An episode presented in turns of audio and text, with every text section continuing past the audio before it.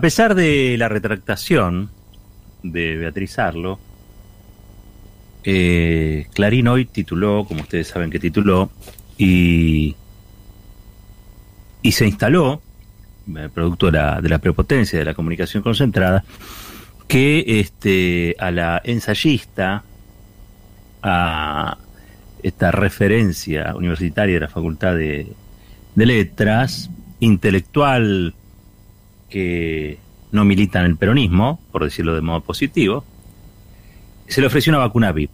Desde la gobernación de la provincia de Buenos Aires, el título de Clarín Sarlo dijo que la esposa de Kicillof le ofreció una, una, vacuna VIP.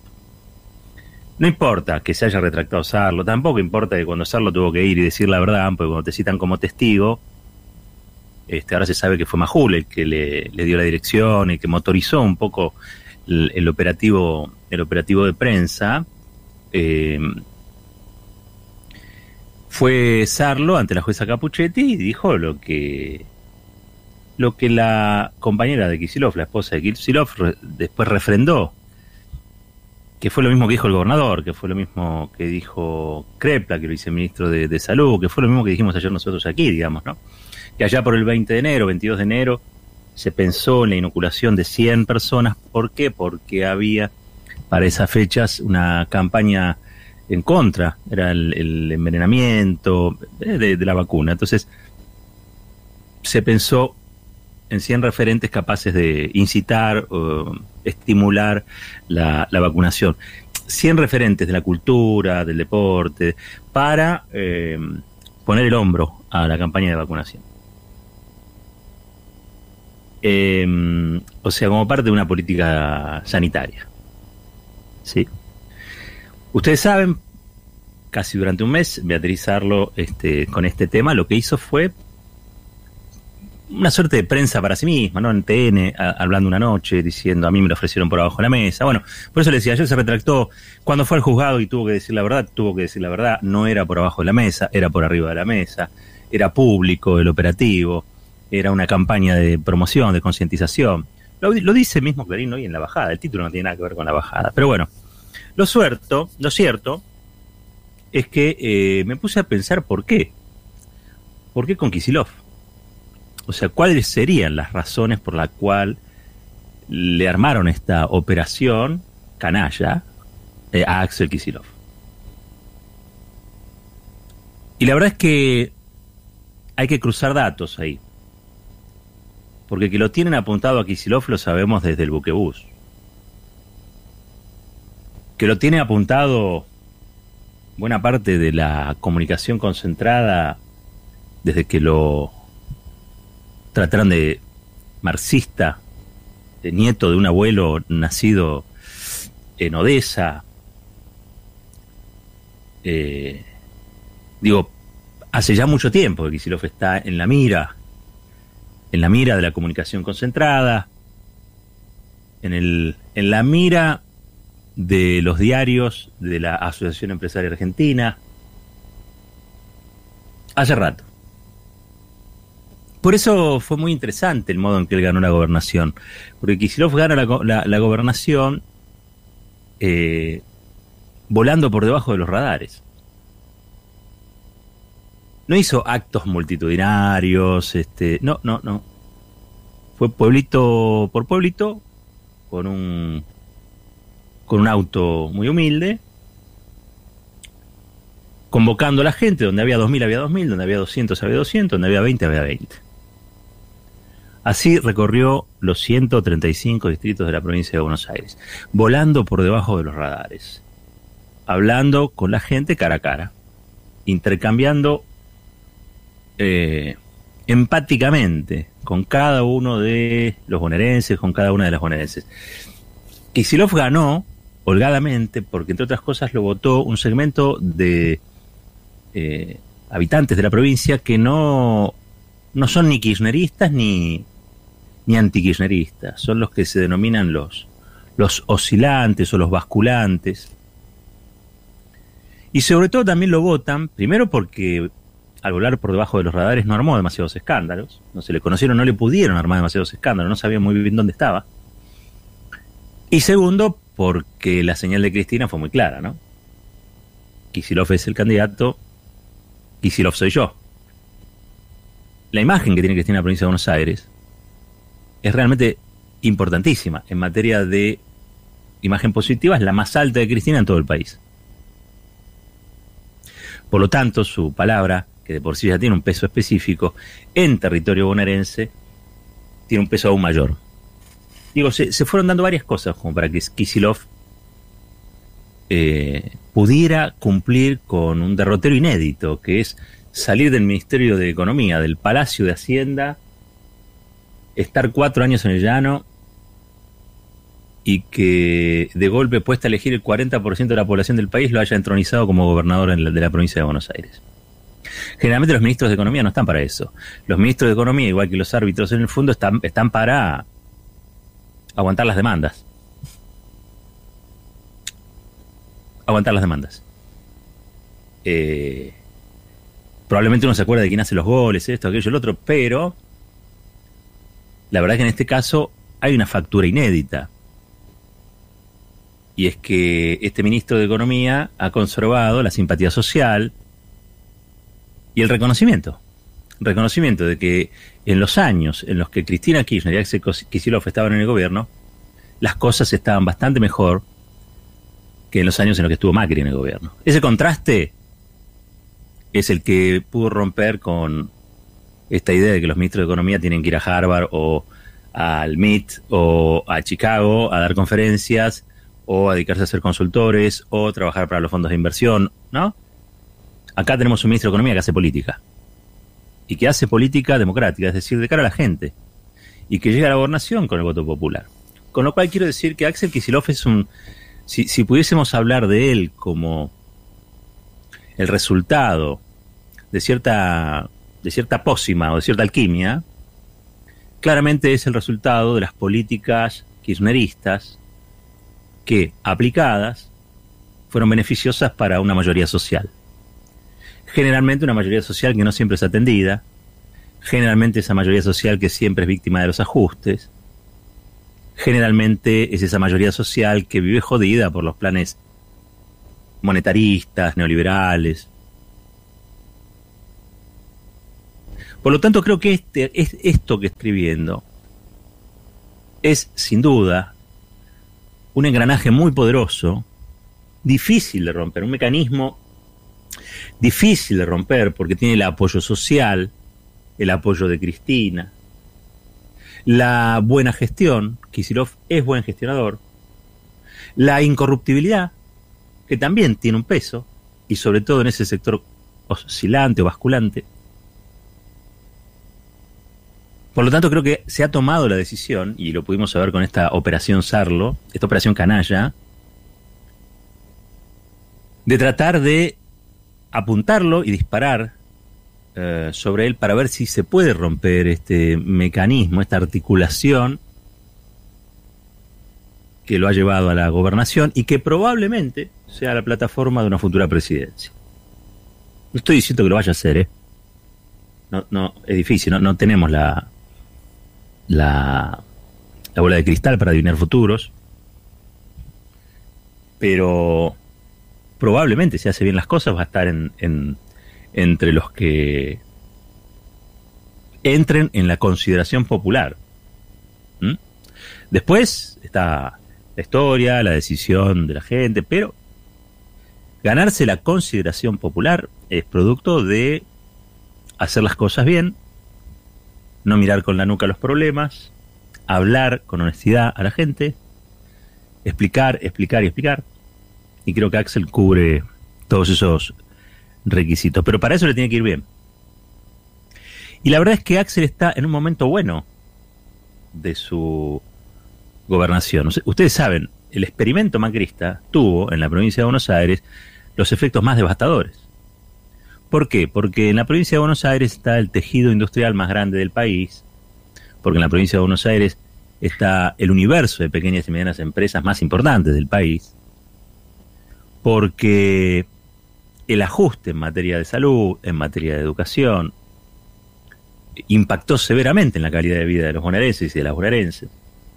Y ustedes vieron, ¿no? Que María Eugenia Vidal fue, es como, como dice el tango, la luz de un fósforo fue.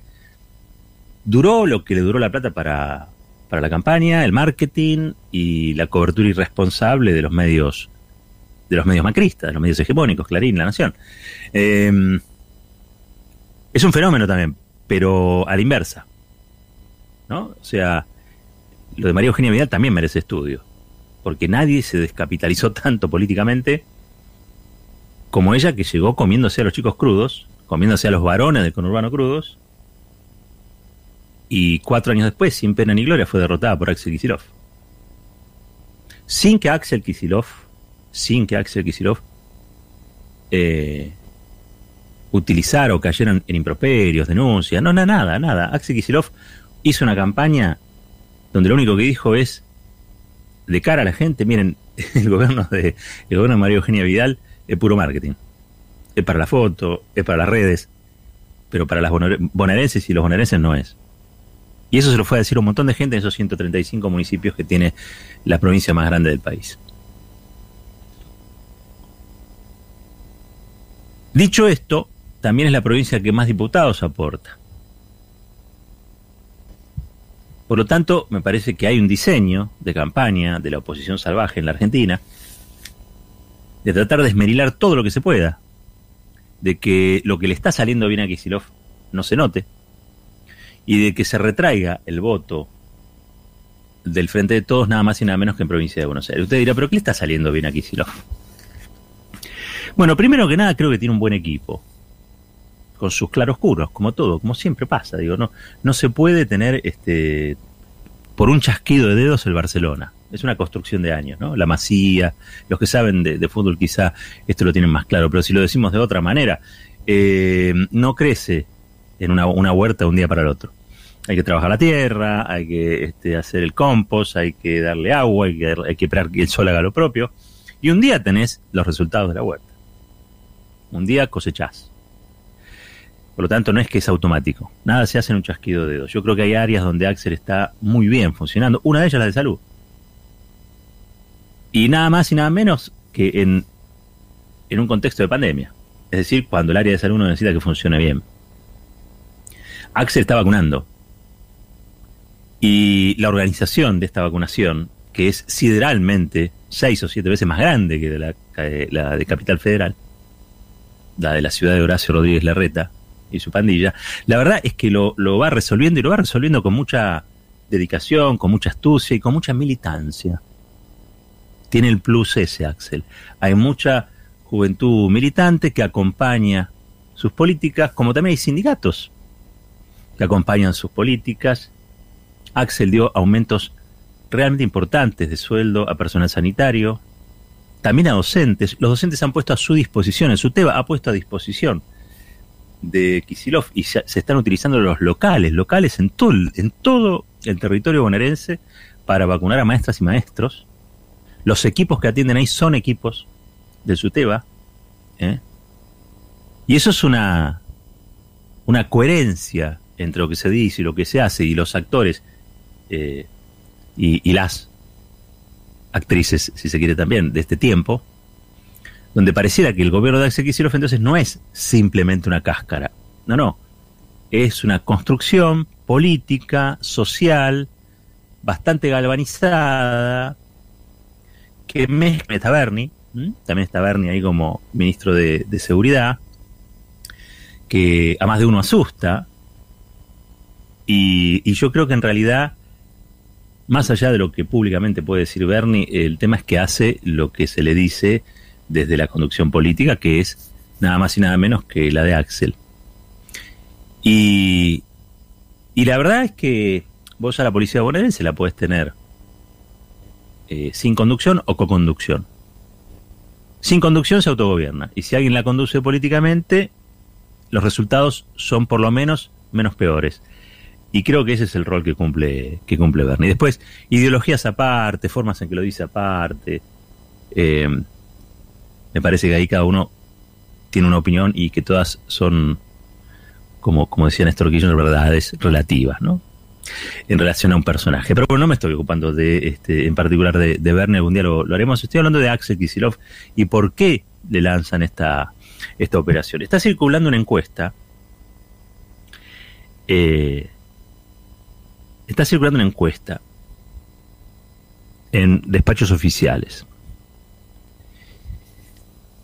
Los números de la encuesta para el gobierno nacional, gobierno nacional, eh, son estables, muy parecidos a los de los meses pasados en relación a eh, imagen del presidente o gestión.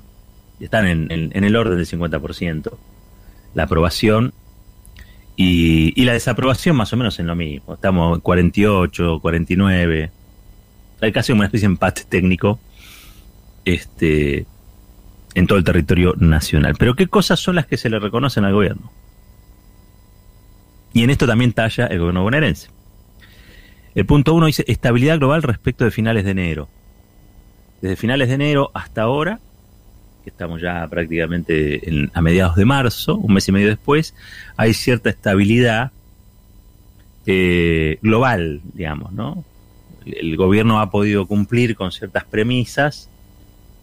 En la Argentina, ustedes saben, el gobierno de largo plazo es casi imposible, pero el corto plazo se mide en días. Bueno, el corto plazo es un mes y medio. En este mes y medio no se ha disparado el dólar. Eh, hoy se conocieron los números del INDEC y del 4% del mes pasado, creo que hoy está en 3.6. Te dirá, bueno, pero es poco. Sí, sí, es poco, pero para abajo. Mientras no sea para arriba, siempre eso es bueno. Eh, capacidad instalada, aumenta la capacidad instalada es la mejor de los últimos tres años, capacidad instalada, son que se le sacó la lona a las, eh, a las máquinas y empezaron a producir. Entonces, de cada 100 máquinas hay 60 que están produciendo. Es el punto más alto de los últimos tres años. ¿sí? Eh, hay una mejora nítida en la confianza de las vacunas. El gobierno, y fundamentalmente el de Axel, esto sí lo quiero remarcar, ha ganado la batalla por la credibilidad de las vacunas. O sea, por eso no hizo falta después de dar la vacuna a, o insistirle a hacerlo para que se vacunara. Esta es la verdad. Esta es la verdad. Eh, ¿Por qué? Porque lentamente eh, el equipo de Axel, Goyan, Kreplak y el equipo de comunicación también de, de la provincia, bueno, lograron instalar con fuerza que las vacunas, por supuesto que de Lancet, desde su tapa, hizo lo otro. Pero esa mejora nítida en la confianza de las vacunas pone a los gobiernos que están bien organizados en el diseño, en una situación de, mejora a los ojos de la, ciudadanía. El abastecimiento también ha tenido que ver. Mejoró el abastecimiento de vacunas. La semana que viene están entrando 3 millones de vacunas eh, Sinopharm, que, ojo, es la que se aplica a menores de, 50, de 60, de 59 para abajo. Pero bueno, es la famosa vacuna china, la vacuna estatal china. Eh, todo eso hace que el abastecimiento esté garantizado. No es que aparece, hubo un, cuello de botella allí por enero donde estuvo complicado, pero ahora está garantizado. ¿Qué otra cosa eh, hace que la mitad de, los argentinos y de las argentinas esté mirando con buenos ojos el, el, gobierno, tanto el de Alberto como el de Axel, y particularmente el de Axel digo porque es como más nítido, ¿no? Ministro todos los días, no, no, no, está claro, va para un lado, va, va por un lado y es difícil correrlo. Eh, hay una conciencia, o avanza la conciencia sobre la complejidad del cuadro sanitario. A pesar de todo lo que hace Clarín, La Nación, Majo, La Nata, todos, todos, todos, todos juntos, a pesar de lo que hizo Ginés también, desde otro lugar, ¿no? No es lo mismo. Eh, eh, la, la sociedad advierte que estamos en un cuadro sanitario complejo. Y entiende que el gobierno está haciendo esfuerzos para que sea menos complejo o que no sea tan tan terrible. Muy valorado. Cuatro, este, mejora leve de expectativas económicas en línea con el desenvolvimiento de los indicadores de actividad de alta frecuencia y los datos fiscales. Bueno, lo que comentábamos al principio. Hay una expectativa de que este año, uno ve cómo cierran las paritarias, este, ve las declaraciones de los funcionarios que dicen le vamos a ganar por dos o tres puntos la inflación con los salarios, eh, ve que los empresarios empiezan a decir, bueno, todos están hablando de crecimiento, todos, en el presupuesto creo que está el 4 o el 5, bueno, Eh, la derecha dice el 7 ya, y algunos se animan a decir el 9. O sea que este año la economía crece o crece. Ha mejorado el humor. Y se le reconoce en esto mucho a Guzmán. Que ustedes saben, habla bajito, no, es que es un tipo particularmente carismático, pero la verdad que ahí no se necesita este, a nadie carismático, se necesita que haga las cosas prolijas. Y se empieza a creer los datos fiscales, la recaudación, o sea, el equipo económico está gozando hoy de, si se quiere, este, una, una, una mirada positiva. Pero les voy a tener que contar y les tengo que decir cuál es, qué, cuál es el talón de Aquiles, cuál es el talón de Aquiles que ya no pasa y creo que por eso lo de Clarín está destinado un poco al fracaso, ¿no? Eh, el, talón de Aquiles no es si Axel Kicillof le dio por arriba o por abajo la vacuna, porque eh, los que cuestionan estas cosas son, son realmente gente muy que no está en, la mejor valoración social, por decirlo más. La, mayoría de la gente no está o no piensa que Macri es bueno, ni que mm, eh, o que Carrió está en sus cabales o que María Eugenia Vidal puede llegar a ser gobernadora de vuelta. Hoy todo, todo ese movimiento, todo ese movimiento, todo el espacio Juntos por el Cambio, es una minoría intensa, eh, propositiva, con alta autoestima, pero no es una mayoría social. No es una mayoría social. Quizá conserve el 40% o quizá no, quizá esté en el 35 o en el 30% eh, de, lo que fue la última elección. Pero la verdad sea dicha, este, a Axel Kicillof pueden decir lo que quiera, pero no dejó vencer vacuna, le pueden decir lo que quiera, pero no benefició al hermano, todavía no se vacunó ni la madre, este, y tampoco la suegra. Eh, como, como, no digo, no, es que hace negocio para el hermano o que hace negocio para sí mismo como Macri, eh, no es María Eugenia Vidal que daba la vida por todo y de golpe se quedó callada especulando, digo, no especula Axel con la política. Con lo cual, me da la impresión de que si bien cuando uno mira los diarios parece que son una tromba, y más de uno se preocupa o se angustia por eso, eh, yo diría que no, tampoco este, demos por el chancho madre lo que el chancho vale son dañinos, instalan humores de miércoles, eh, no nos hacen la vida fácil, eh, establecen relaciones que están construidas desde el odio. Todo, eso ya lo sabemos. Pero en este caso valdría poner en valor lo que se hace desde otro espacio social y otro espacio político que es el que gobierna en la Argentina y particularmente, insisto, con Axel Kisilov, este, a quien cada vez que le preguntaron por algo, habla del loafer. Ya eso de por sí lo pone en otro lugar. Entiende de qué trata esto, entiende de qué va, no hay que explicárselo, no se agobió como los sardos. Digo, Axel Kicillof está muy bien. Esa es la razón por la que le pegan. Porque Axel Kicillof está haciendo las cosas bien. No está defraudando a la gente, está cumpliendo el mandato popular. Pero bueno, les quiero contar cuál es el talón de Aquiles, que ustedes lo saben mejor que nadie. Talón de Aquiles, punto 5, limitación global por la mediocridad en materia de salario real y evaluación mala del control de precios. Vamos de vuelta. Limitación global por la mediocridad en materia de salario real y evaluación mala del control de precios. El control de precios es algo que el gobierno está intentando gobernar y no le sale. Y no le sale. Si hablas con el gobierno, te vas a decir, sí, como acá, en todo lo que es alimentos, electrónicos. Están hablando, están tratando, yo no estoy diciendo que, no estén haciendo nada, pero la verdad que no les está saliendo. Eh, ¿Hay una baja? Sí. ¿Hay una baja de inflación? Por supuesto que, sí.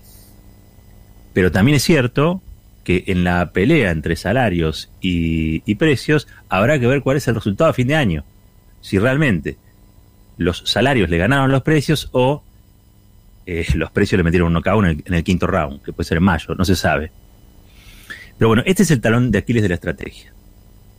Porque crecimiento va a haber, pero la forma de que ese crecimiento no se lo lleven las grandes corporaciones es controlar los precios, porque si te aumentan los precios, la recomposición salarial que en el bolsillo tiene el trabajador o la trabajadora, la gente de trabajo, viaja al bolsillo de las grandes corporaciones a través de qué? Y a través de los precios altos. Y eso es lo que hay que evitar, porque si hay reactivación, pero no se adecuan los mecanismos para frenar lo que sería una aspiradora del excedente de plata, producto de, la, de los mejores salarios, notar. Y si no se nota, todo eso que no se nota va en detrimento del frente de todos, todo eso que no se nota va en contra de Axel Kisilov, porque Axel Kisilov, insisto, está en el territorio más golpeado por lo que fueron las políticas macristas y todavía está lidiando con esa herencia. Todavía está lidiando con esa herencia. Entre otras cosas, millones y millones de bonaerenses eh, que a los cuales les cuesta terriblemente llegar a fin de mes. Millones y millones de pequeñas y medianas empresas eh, a las que le cuesta salir adelante. Eh, ni que hablar de los comercios, de los negocios. Bueno, todo eso depende de que la plata logre mover la gana de la economía, que la demanda mueva la rueda de la economía, pero fundamentalmente que eso no sea saqueado por el aumento de los precios. ¿Sí? Entonces, Axel está vacunando, vacunando y vacunando, que me parece que es la mejor campaña que puede hacer para asegurar una victoria en la provincia dentro de, de, pocos meses. Y por el otro lado necesita que también lo ayuden con el tema de los precios, porque de la provincia de Buenos Aires esos precios, alinear precios y tarifas eh, es imposible, tarifas es imposible. Eso viene un poquito más arriba. Pero bueno, ¿por qué lo quieren esmerilar a Axel? ¿Por qué lo quieren involucrar en escándalos? ¿Por qué tratan de horadarlo?